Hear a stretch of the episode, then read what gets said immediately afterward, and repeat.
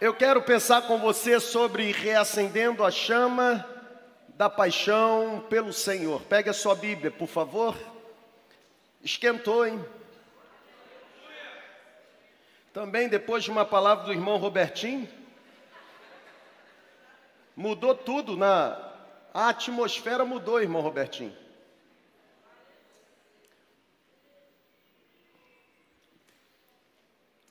Eu vou ler o Salmo 73.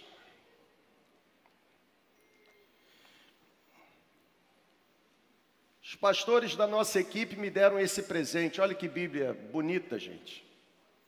A minha estava muito velhinha, a capa já toda rasgada. Obrigado, irmão. A tradução é um pouco diferente da que nós projetamos aqui, mas dá para você acompanhar. O Salmo 73. Eu vou ler o salmo todo. Se você tem algum compromisso, pode desmarcar. Alguns dizem assim, principalmente pastores, para que ler tantos versos? São 28 versos. Para que ler tantos versos se a homilética diz que quatro a seis versos são suficientes e recomendáveis para a elaboração de um bom sermão. Se quatro a seis versos fossem suficientes, a Bíblia teria sido escrita em quatro a seis versos. Como não foi, eu posso ler os 28 do Salmo 73. Amém, gente? Diz assim o texto, é o Salmo de Asaf. Certamente Deus é bom para Israel. Certamente Deus é bom para aqueles que têm um coração puro ou coração limpo. E Asaf então começa a sua oração: Quanto a mim, os meus pés quase tropeçaram, faltou pouco para que eu escorregasse, faltou pouco para que eu de alguma forma me afastasse e o motivo foi: eu tinha inveja dos arrogantes, eu tinha inveja quando eu via a prosperidade do homem ímpio. Eu dizia para mim mesmo: eles não têm problemas, o corpo deles não tem enfermidade, é saudável, é forte, é sadio. Os ímpios não passam pelas tribulações dos mortais.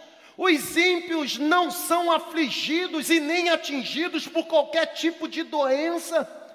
Por isso, a soberba é para os ímpios como um colar no pescoço. A violência cobre os ímpios como um vestido. Os olhos dos ímpios cobiçam a riqueza. Do seu íntimo brota a maldade da sua mente transbordam maquinações, o seu coração, ah, do seu coração brota fantasias, os ímpios zombam, eles falam com mais intenções, com malícia, com arrogância, os ímpios fazem ameaças, eles desandam a falar contra os céus, com a boca eles arrogam a si. Os céus e com a língua se apossam da terra. Por isso, o povo se volta para os ímpios e bebe à vontade as palavras que os ímpios proferem. Os ímpios dizem: Como Deus sabe? Na verdade, os ímpios dizem: Por acaso o Altíssimo tem conhecimento? Olha o que diz o verso 12. Por certo, olha a conclusão de Asaf. É em vão que eu tenha mantido puro o meu coração e lavado as minhas mãos na inocência. Ou seja, foi inútil manter puro o meu coração e lavar as minhas mãos na inocência, pois o dia inteiro eu sou afligido e todas as manhãs eu sou castigado. Se eu tivesse dito, falarei como os ímpios, eu teria traído a geração dos teus filhos. Quando eu tentei entender, ou quando eu me esforçava para compreender, eu achei que era uma tarefa muito difícil para mim, até que eu entrei no santuário de Deus e então compreendi o destino dos ímpios. Certamente, tu pões os ímpios em lugares escorregadios e os fazes cair em ruína como são destruídos de repente, eles ficam totalmente aterrorizados, como alguém que acorda de um sonho. Assim, ó Senhor, quando acordares, tu os desprezarás, ou tu os farás desaparecer. 21. Asaf diz: Quando meu coração estava amargurado e no meu íntimo eu sentia inveja, ou no meu interior me perturbava, eu estava sendo insensato, ignorante, embrutecido. Eu era como um animal irracional perante o Senhor. Todavia estou sempre contigo. Tu tomas a minha mão direita e me sustens, tu me guias com o teu conselho e depois me recebes com honra. Se você tem costume de sublinhar a sua Bíblia, pode sublinhar esse verso 25. A quem tenho no céu ou nos céus, senão a ti? E na terra, nada mais desejo além de estar junto a ti. Meu corpo e meu coração desfalecem, mas Deus é a força do meu coração e a minha herança para sempre. Os que se afastam de ti perecerão. Tu exterminarás todos os que desviam de ti, tu destróis todos os infiéis. O último verso diz: Mas para mim, bom é estar perto de Deus porque decidi fazer do soberano Senhor o meu refúgio, o meu abrigo, por isso proclamarei para sempre os seus grandiosos feitos. Aleluia! Sabe, gente, Deus aqueceu meu coração em relação a essa ministração. Eu me lembro de um livro que eu li, e esse livro se chama O Coração Ardente, um excelente livro e sugiro você colocar na sua biblioteca. Esse livro foi escrito pelo pastor John Bevere. E o pastor John Bevere é um pastor por demais admirado por mim. Eu gosto de ler as obras dele. Na verdade, não vou me arriscar em dizer que tenho todas, mas uma grande parte da minha biblioteca é composta dos livros escritos pelo John Bevere. E é interessante porque no livro Coração Ardente ele traz um pensamento digno de nota. Ele diz que os dias e os tempos em que nós estamos vivendo são dias e tempos marcados por questões extremamente difíceis. Na verdade, o John Bevere ele levanta algumas questões, questões para nossa reflexão, como por exemplo, por que tantos cristãos vivem hoje esvaziados de paixão? É uma pergunta que merece a nossa reflexão. Por que tanta gente que se diz discípula de Jesus vive hoje com o coração arrefecido de paixão pelo Senhor? Uma segunda questão que ele traz é essa: porque mais de 80% dos convertidos acabam voltando para o mundo de trevas e o mundo de pecados. Porque mais de 80% dos convertidos voltam a ser quem, de alguma forma, o poder da graça os transformou. Tem uma terceira questão digna de reflexão apresentada no livro, e a, a pergunta ela diz: como pessoas podem declarar que nasceram de novo? Mas não demonstrar qualquer tipo de mudança na vida. Sabe, gente, olhar para o Salmo 73 é estar frente a frente com um homem em crise. Não apenas uma crise existencial ou de identidade, mas uma crise vocacional e espiritual. Porque o Salmo 73, o Asaf está fazendo perguntas como John Bivi faz no livro Coração Ardente. Por que será que o nosso coração se esfria numa velocidade inexplicável? Por que será que a gente deixa de ser quem a gente foi projetado para ser porque foi alcançado pela graça? Na verdade, se eu fosse resumir o Salmo 73, eu resumiria da seguinte forma: o Salmo 73 nos alerta em relação ao perigo de ancorar o coração ou fixar os olhos na direção errada. Quando eu olho para as questões levantadas por Asaf, e me lembro das questões apresentadas por John Bevere, eu penso que a resposta ela pode ser resumida de uma única maneira. Sabe por quê? Tem muita gente vivendo esvaziada de paixão. Sabe por que mais de 80% dos convertidos voltam para o mundo de trevas e pecados? Sabe por que pessoas, apesar de se declararem discípulas de Jesus, não demonstram qualquer mudança de vida? A resposta é simples: a resposta é a seguinte: falta fogo, falta paixão pela presença de Deus. Sabe, a paixão e o amor pelo Senhor são chamados na palavra de Deus como o maior mandamento. A Bíblia diz, em Mateus capítulo 22, do versículo 34 ao versículo 38, ou ao versículo 40, a Bíblia diz que um doutor na lei se aproximou de Jesus e fez a seguinte pergunta, e não fez a pergunta buscando resposta, fez a pergunta para colocar Jesus à prova: qual o maior mandamento na lei? Vocês se lembram da resposta de Jesus? A resposta de Jesus foi: Amarás o Senhor teu Deus de todo o seu coração, com toda a sua força, com toda a sua alma e com todo o seu entendimento. Este é o primeiro e maior mandamento. E o segundo, semelhante a este, é: amarás ao teu próximo como a ti mesmo. Destes mandamentos dependem ou procedem todas as leis e os profetas.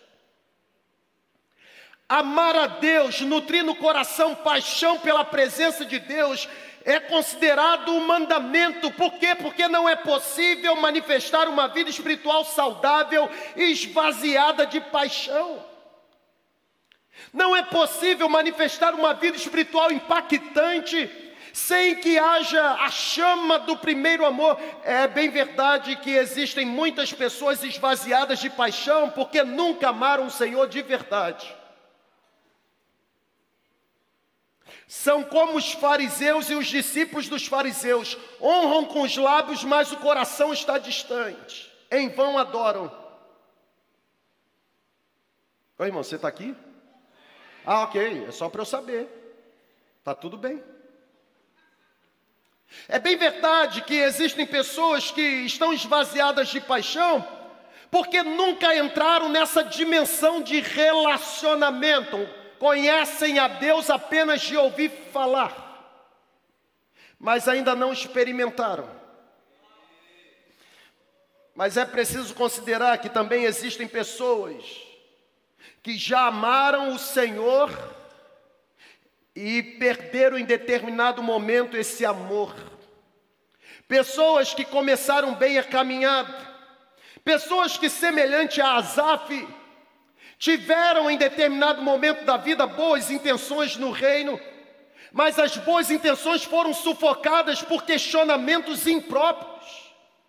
Pessoas que começaram bem a jornada espiritual, tiveram o coração aquecido pelo fogo do Espírito Santo, mas abandonaram o primeiro amor. Eu tenho aprendido que o primeiro amor, gente, é como um fogo. Abra um parêntese.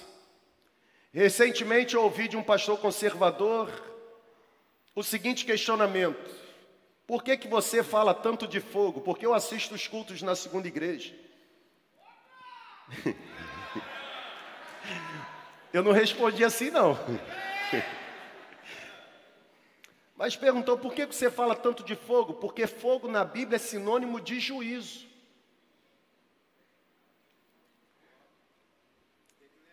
É verdade. Porque em determinados momentos no período registrado na Bíblia, o fogo veio como juízo. Mas existiram momentos também em que o fogo veio como um revestimento do poder do alto sobre pessoas. Irmão, eu, eu não quero é o fogo do inferno. Mas o fogo do Espírito, estou nele.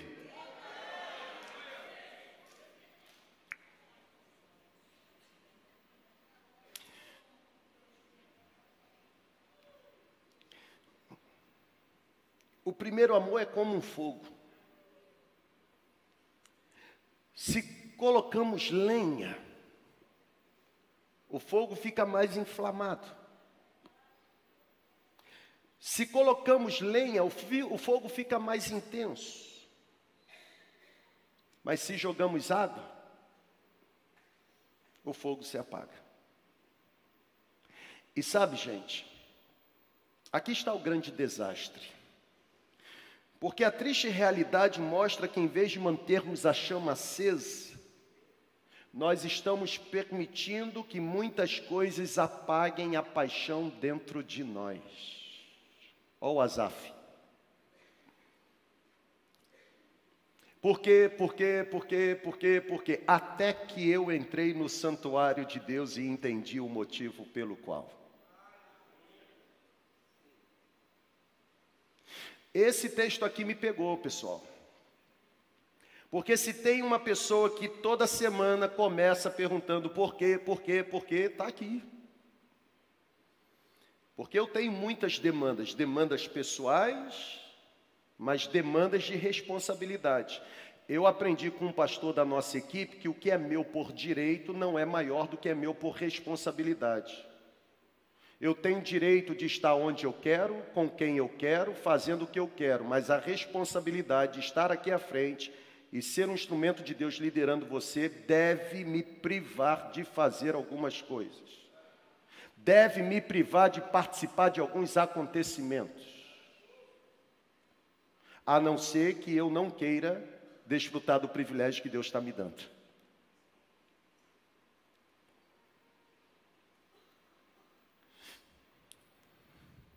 Eu trago comigo dois objetivos nessa noite. Irmão, eu, eu não estou nem na introdução.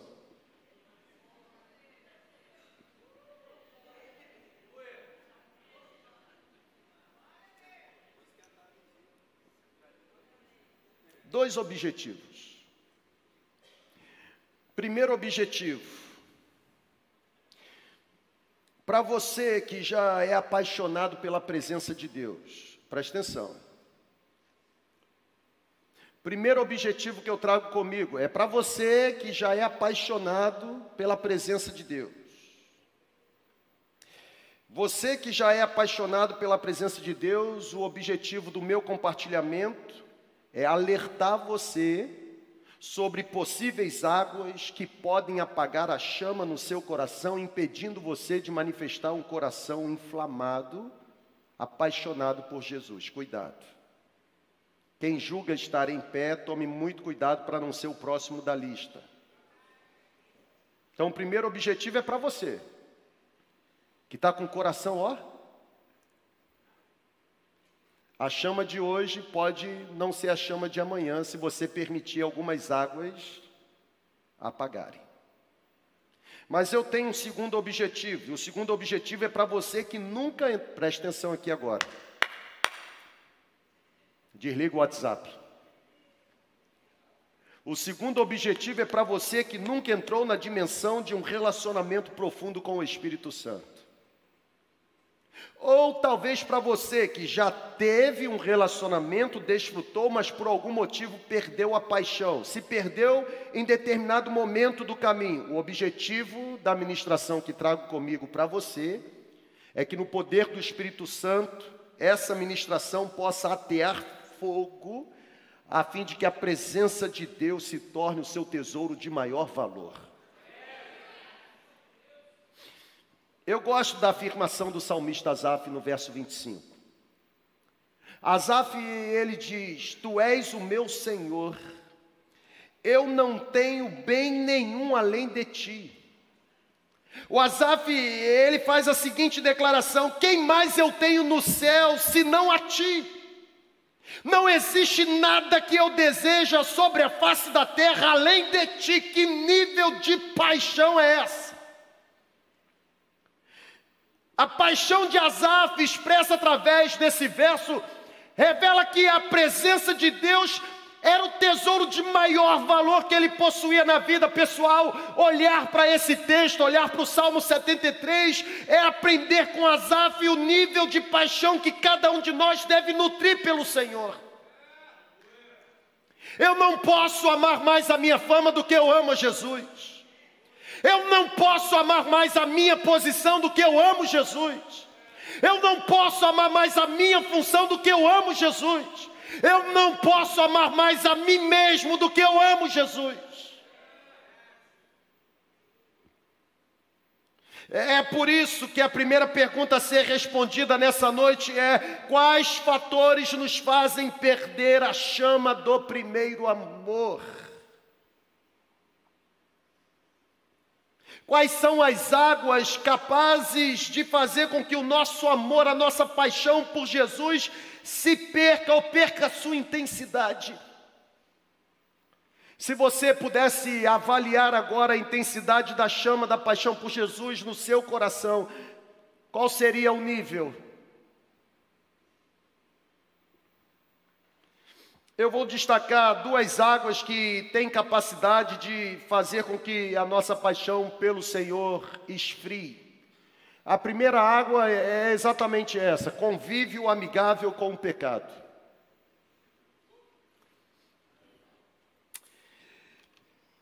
Conviver amigavelmente com o pecado causa esfria, esfriamento espiritual, gente. Quando Tiago está escrevendo para a igreja, Tiago chama a igreja de adúlteros. Tiago capítulo 4, adúlteros. Vocês não sabem que a amizade com o mundo é inimizade contra Deus? Porque quem quer ser amigo de Deus tem que se tornar inimigo do mundo.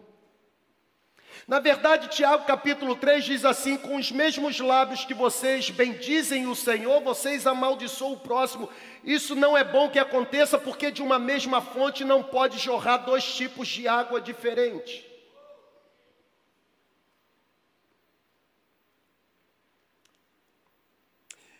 Esfriamento espiritual pode ser consequência de convívio amigável com o pecado. Agora, deixa eu aprofundar um pouquinho mais.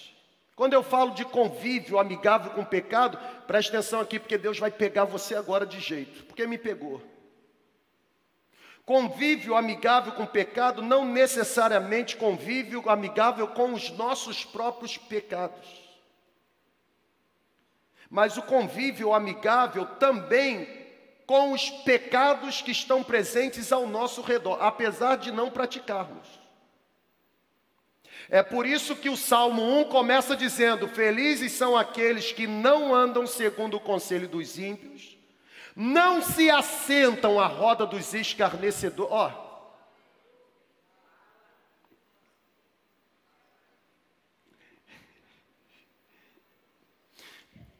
Mateus 24, 12, a Bíblia diz assim: Por se multiplicar a iniquidade ou a maldade, o amor de muitos se ou seja, a presença da maldade ou a presença da iniquidade esfria o amor. A presença da iniquidade esfria o fervor espiritual. Nós perdemos a paixão pelo Senhor por causa dos nossos próprios pecados, mas também perdemos a paixão pelo Senhor por causa dos pecados dos outros. O que Jesus está falando aqui em Mateus 24, 12 é exatamente isso, ou seja, Jesus está se referindo aos pecados da sociedade em que vivemos, por se multiplicar os, a iniquidade. A iniquidade onde? Dentro de mim? Não, ao meu redor. O amor de muitos irá se esfriar. Diga-me com quem você está andando, vovó dizia, e eu direi quem você está se tornando. Um pastor americano diz: Diga-me quem você está ouvindo e eu direi quem você está se tornando. Quem é a sua referência? Você pode não estar cometendo ou praticando pecado, mas o fato de você estar se permitindo sentar na roda dos escarnecedores, isso pode esfriar a sua paixão por Jesus. Pega ele, Jesus.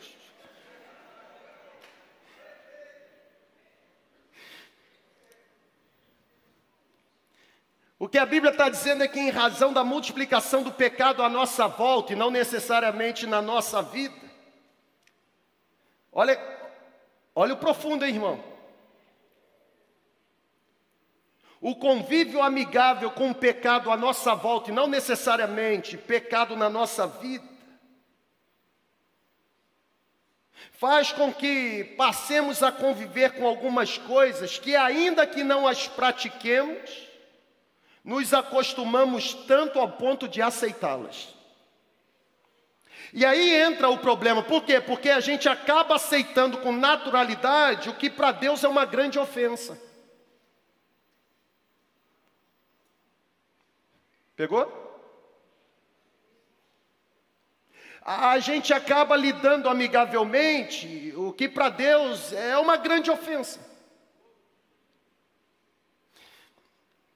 Conviver amigavelmente com o pecado causa esfriamento espiritual. E não necessariamente o pecado que a gente comete, mas também o pecado que está ao redor. Por quê? Porque o pecado ele não atrai a presença de Deus, pelo contrário, o pecado repele. Se essa é a isca que está lhe afetando, filho e filha, olhem para cá. Se essa é a isca que está lhe afetando, faça como Azaf. Considere a presença de Deus como seu maior tesouro.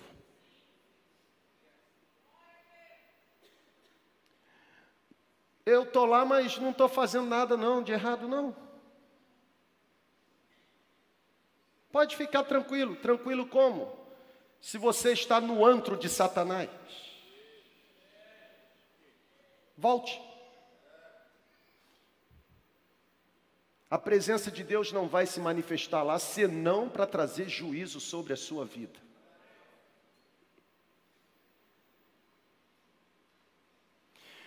Não, eu eu participo. Eu sou amigo de todo mundo. Cuidado, aí, irmão. Porque com o diabo, demônios e quem serve a Satanás não tem como estabelecer linha de raciocínio. O próprio apóstolo Paulo diz para Tito o seguinte: evite essas pessoas, porque a mente já está cauterizada pelo pecado. O problema é que a gente reveste de uma santidade que a gente não tem e a gente se lasca. Porque essa pseudo santidade essa roupa que a gente acha que tem, mas não tem, em vez da gente influenciar, a gente é influenciado. A gente vai e quando volta, a gente pratica o que a gente antes condenava e pratica com naturalidade.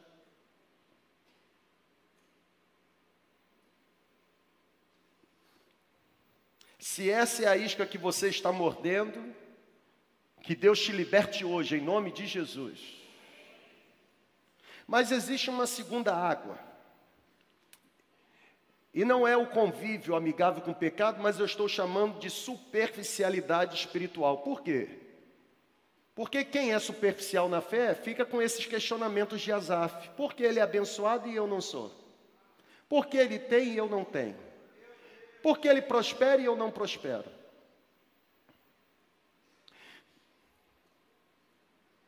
Superficialidade espiritual causa esfriamento, gente.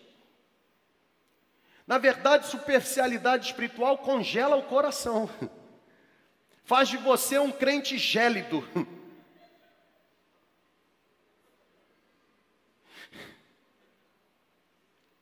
Nós não podemos viver sem profundidade na vida espiritual. Há muitas pessoas que vivem o seu relacionamento com Cristo de forma superficial, sabe? E um dos segredos de não nos afastarmos do Senhor, um dos segredos de não perdermos a alegria inicial da salvação, um dos segredos de mantermos acesa no nosso coração a chama da paixão por Jesus, é desenvolvermos profundidade na nossa jornada espiritual. Tem muito crente esfriando, e tem muitas pessoas que antes tiveram uma experiência e agora estão vivendo como um pão amassado por Satanás. Sabe por quê? Porque são pessoas que sobrevivem de celebrações de fim de semana. Isso aqui, gente, é a igreja de Jesus. E igreja de Jesus, não pense você que você pode viver deliberadamente a sua vida ao longo da semana e vir numa celebração no final de semana e pagar todos os seus pecados e resolver o problema. Não é assim. ah, domingo eu vou lá. Como se estar aqui com o corpo significasse alguma coisa. Deus não quer você aqui apenas com. Deus quer o seu coração. Ele quer transformar você por inteiro. Ele quer te dar raízes profundas, profundidade. Hoje pela manhã eu estava vendo ali o Calel e a turminha ali tocando, cantando. Eu fiquei pensando, Senhor, em nome de Jesus, seria tão bom se no momento que eu estivesse ali, a gente fosse surpreendido assim por uma visitação tão sobrenatural do Espírito Santo, ao ponto de levá-los para uma dimensão que os adultos ainda não foram.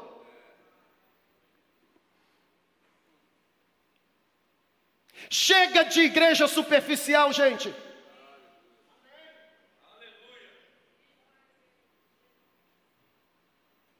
Nós estamos vivendo um tempo horroroso. Um tempo onde os púlpitos estão se transformando em palanques eleitorais. Igreja não é curral eleitoral. Igreja é um ajuntamento de gente que, apesar do pecado, foi resgatado pelo poder da graça. Nenhum líder tem o direito de comercializar uma ovelha que não lhe pertence. Quer ficar rico, vá trabalhar.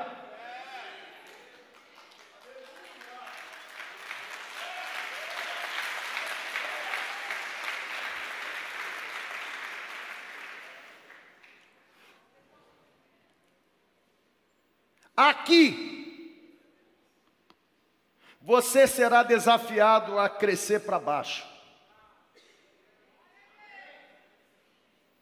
Não é para cima, visibilidade, autoprojeção. É para baixo, é anonimato. Quanto mais você desaparecer, mais a glória dele vai brilhar.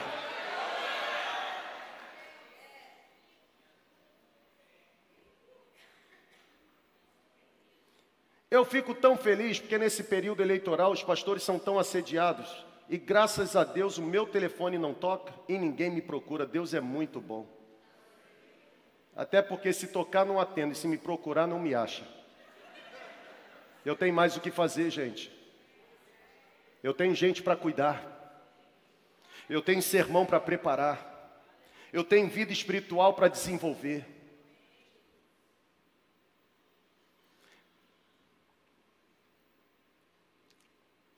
Supercialidade espiritual. Gente que não investe tempo em relacionamento diário. Gente que não ora, gente que não se enche da palavra, gente que não procura mortificar a carne para viver no espírito, gente que não desenvolve relacionamento edificante, gente que não se doa para trabalhar no reino. É crente, mas é sem profundidade, é crente, mas é superficial. Se você desenvolver raízes profundas em Deus, você não vai fracassar na fé. Não vai. Porque a profundidade levará você a conhecer Deus de uma forma como você nunca o conheceu, e é impossível entrar nessa dimensão e não se apaixonar pela presença dEle.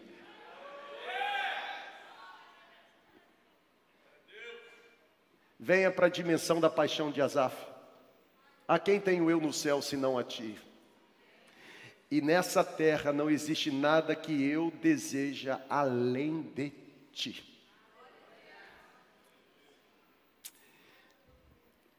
A primeira pergunta que eu fiz é quais são as águas que têm capacidade de apagar. Mas a segunda pergunta que eu quero fazer é: se apagou como fazer o caminho de volta? Porque a grande verdade é que esse auditório lotado e muitos outros por meio da conexão estão com um tanque meio que vazio. Estão sobrevivendo. Sobreviver na vida espiritual é vida medíocre.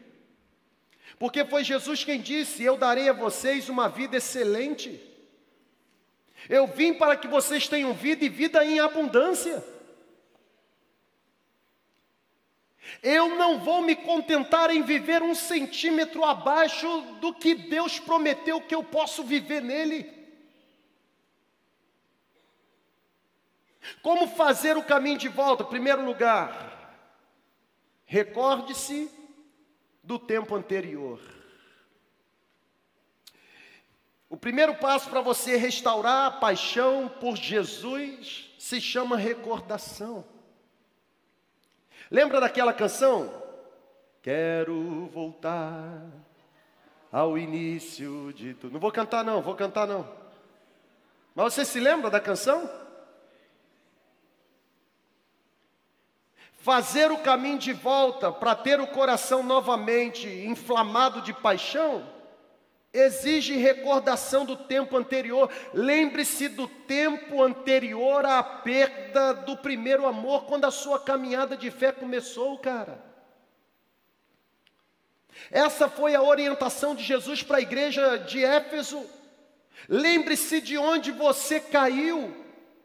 Arrependa-se, volte a praticar o que você praticava no princípio, ou seja, não há melhor maneira de restauração do que esta. Qual? Relembrar os primeiros momentos da nossa fé, relembrar as primeiras experiências que tivemos com Deus.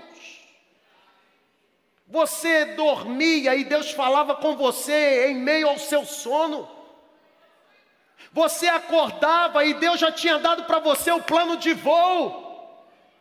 Você estava diante de uma conversa e a iluminação do Espírito Santo fazia brotar nos seus lábios palavras de sabedoria e de conhecimento.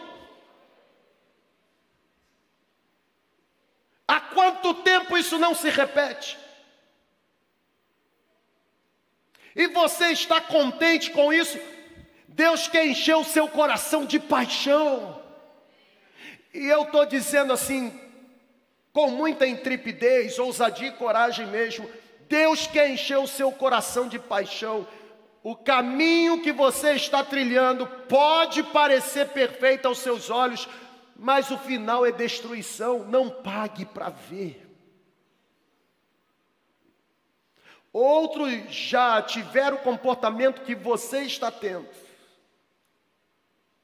Outros já trilharam o caminho que você está ousando trilhar. Dizem que a sabedoria está em não repetir os erros do próximo. Recorde-se. Algumas lembranças têm o poder de produzir em nós um caminho de restauração. Sabe, muitas vezes nós não nos damos conta do que perdemos, até que façamos uma comparação com a forma como estamos vivendo hoje. Por alguns segundos, me permita. Por alguns segundos, feche seus olhos e se esforce por lembrar o que você já experimentou em Deus um dia. Por alguns segundos, tenta trazer à sua memória a forma como Deus já lhe visitou e a forma como você está vivendo hoje. A intensidade é a mesma? A paixão é a mesma, a dedicação é a mesma. Essa chama da paixão pela presença de Deus aumentou ou diminuiu? Se diminuiu, você precisa de restauração. E o pontapé inicial para a restauração é recordação. Volta a me dar alegria da tua salvação. Segundo lugar, se você deseja fazer o caminho de volta, além da recordação, você precisará fazer o caminho do arrependimento. Porque a lembrança, por si só, não produz transformação. Pegou aí, irmão? Não é o fato de eu me recordar de quem fui que vai provocar transformação. Uma vez que eu me lembrei do que eu já experimentei e sou confrontado por não experimentar hoje, está vivendo um nível de vida abaixo, isso deve gerar no meu coração arrependimento. É necessário dar esse passo. É necessário mudar a afeição da nossa mente. Não basta ter saudade como as coisas eram anteriormente. É preciso sentir a dor por ter perdido o primeiro amor. É preciso sentir a dor, é preciso lamentar, é preciso chorar por ter perdido a intensidade de paixão pelo Senhor. Você não está orando mais como você orava. A Bíblia não é mais para você o que foi um dia. Você não está falando mais como você falava. Você já mudou o seu jeito de caminhar. Você está mudando a sua forma de se relacionar. Você voltou a acessar o que você não acessava mais. Você precisa de restauração. E no caminho da restauração existe uma estação chamada arrependimento. Mas no terceiro e último lugar, é necessário ter coragem para recomeçar. Eu termino com isso. Não basta apenas reviver as lembranças do passado, recordação. Nós temos que voltar a fazer o que nós abandonamos. É preciso fazer o caminho de volta. É necessário um recomeço, ou seja, é necessário um retorno sincero ao que fazíamos no início da caminhada de fé.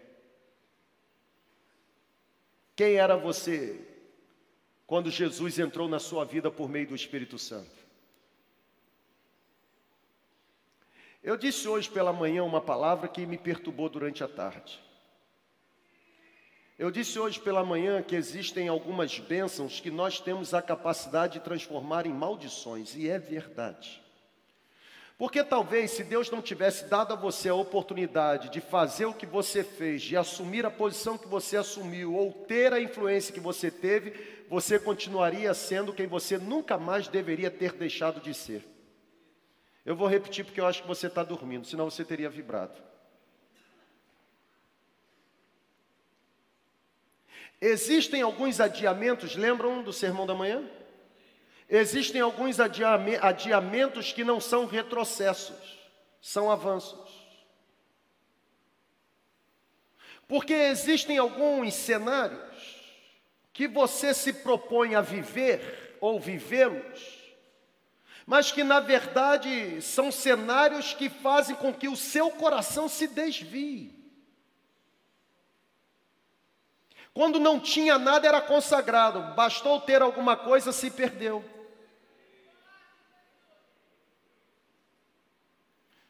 Faça o caminho de volta. Volte a liderar.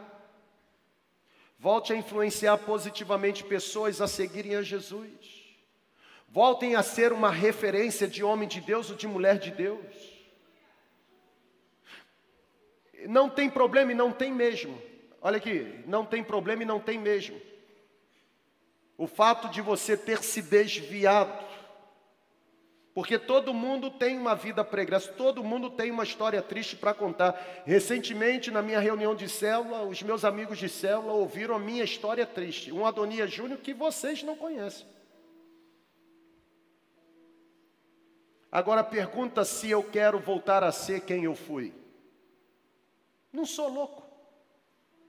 Eu experimentei o poder da graça, ele me transformou. Para que voltar a cheirar as comidas dos porcos, se Ele me deu o privilégio de desfrutar de um boi cevado?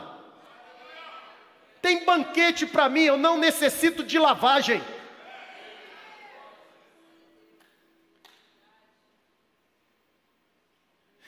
Pior do que errar é não ter coragem para recomeçar. Porque não existe ninguém tão sujo que a graça de Deus não possa tornar a voltar a ser limpo. Recomece. É necessário recomeçar. É necessário voltar à forma como você buscava o Senhor antes. É necessário voltar a viver da maneira que você vivia, é necessário voltar a se dedicar da forma como você se dedicou. Você precisa muito mais do que reconhecimento da perda. Você precisa voltar e agir como você agia no início da sua caminhada. É tempo de resgatar o seu amor pelo Senhor.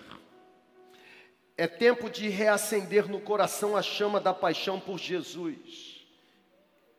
Ele não deseja nada menos do que a sua dedicação total.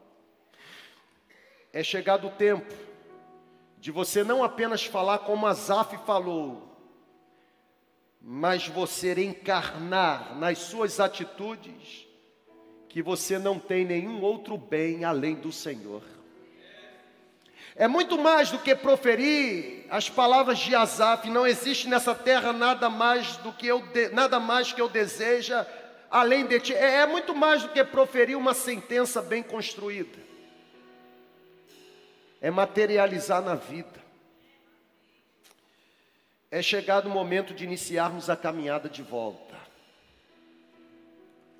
E nesse exato momento, nesse exato momento, eu estou consciente do terreno em que nós estamos. Eu estou me esforçando para que Deus me use no poder do Espírito Santo, para que essa palavra seja semeada no seu coração. E não apenas seja semeada no seu coração, mas desperte você para uma tomada de atitude. Mas eu estou consciente de que existem vozes tentando persuadir a sua atenção ou tentando convencer você de que é melhor você permanecer do jeito que você está. É hora de voltar.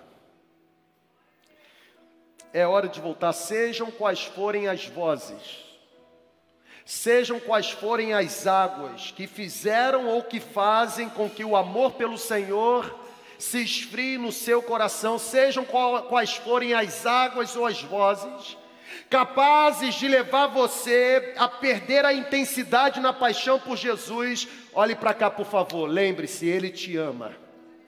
Ele te ama. Ele ama você. Lembre-se de que não existe vida plena longe ou fora dele. Lembre-se de que você precisa se arrepender e recomeçar, porque Ele está de braços abertos para te esperar. Talvez se você fizer o caminho de volta, para uma pessoa, ela será incompreensiva, ela não manifestará perdão, manifestará ressentimento, rancor, mas isso não rola com Deus.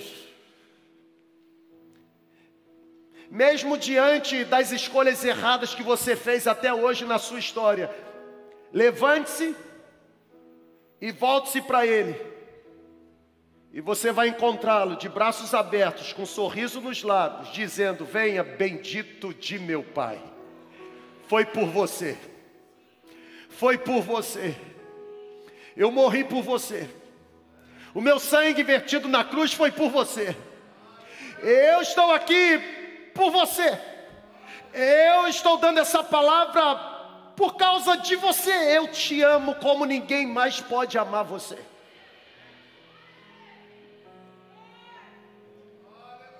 É preciso fazer o caminho de volta. Inicie não apenas uma nova semana, tenha coragem de iniciar uma nova fase na sua vida espiritual. Porque se existe uma certeza no meu coração é esta: Ele está aqui, e Ele está aqui agora, esperando por você. É como, é como você pudesse enxergá-lo. Aqui, de braços abertos, convidando você para vir. Quem é o primeiro que deseja ser abraçado pelos braços da graça do Senhor? Pode sair do lugar e pode vir. Mas venha rápido. Deus abençoe. Pode vir, Deus abençoe. Pode descer da galeria, pode vir. Pode vir. Ele está aqui. Você não consegue vê-lo? Ele está aqui. Ele está aqui. Pode sair, pode vir. Não fica no corredor, não. Vem bem para frente. Sinta a presença dele aqui. Ele vai tocar em você. Ele vai limpar o seu coração. Ele vai reacender a paixão. Ele vai reacender a paixão. Pode vir. Pode vir. Pode vir. Pode sair do coração. Ou pode sair do seu lugar. Pode trazer seu coração. Ele está aqui. Você não consegue senti-lo? Ele está aqui. Ele está aqui. Pode vir. Vem mais para frente, vem mais para frente. Deixa o corredor liberado. Pode vir. Pode vir. Por favor, Senhor. Traga fogo do teu espírito sobre nós. Ateia a chama da paixão por Jesus. Ateia o fogo no nosso coração. Ateia, Senhor não deixe faltar paixão pela tua presença.